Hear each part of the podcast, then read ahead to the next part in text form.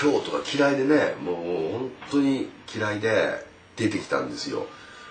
京都は僕らの頃はまだ町に市電が走ってて僕学校市電で通ってたんですけどもう遅いんですよその市電。で円町っていうとこで僕いつも電車乗ってたんですけどカーブ曲がりきれなくて一回倒れたとことか見たことあるんですよ。もうそれはそれはねダサいんですよ。ダサいっていう言葉なかったですけどああ嫌になるなって感じなんですよ。も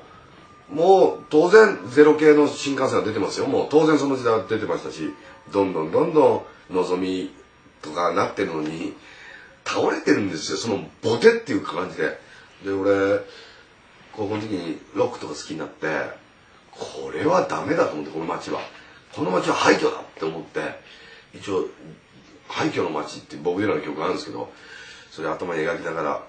やっぱりロックはバイク買わなきゃなんないから。バイク友達から譲り受けた、まあ、50なんですけどね、まあ、バイク乗って。市電をね何台も抜かすんですよ。もうやりきれない暴走ですよねそれ。市電を何回も抜いたりして。ああこの街にいる限りダメだなと思って。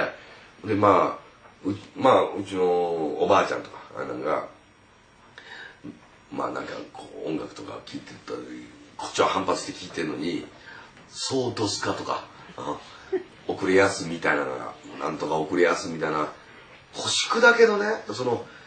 いや今はいいですよ。今はもうそういうのはグッときますけど昔はこっちはロケンロールって言ってる時にソードスカはないじゃないですか。ソードスカロケンロールってあんまないから水と油じゃないですかソードスカとロケンロールは。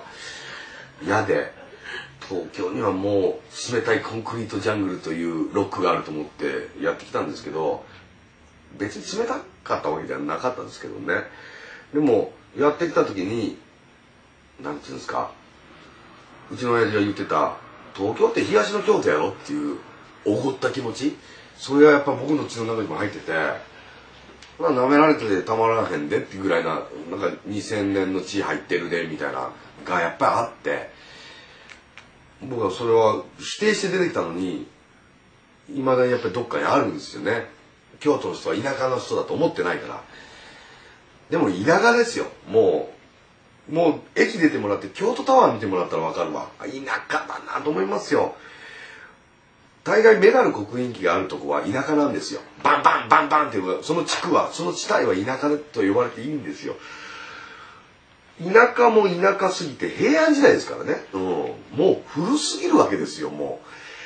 うだからまあ今はいいけどまあでもうちのおかんも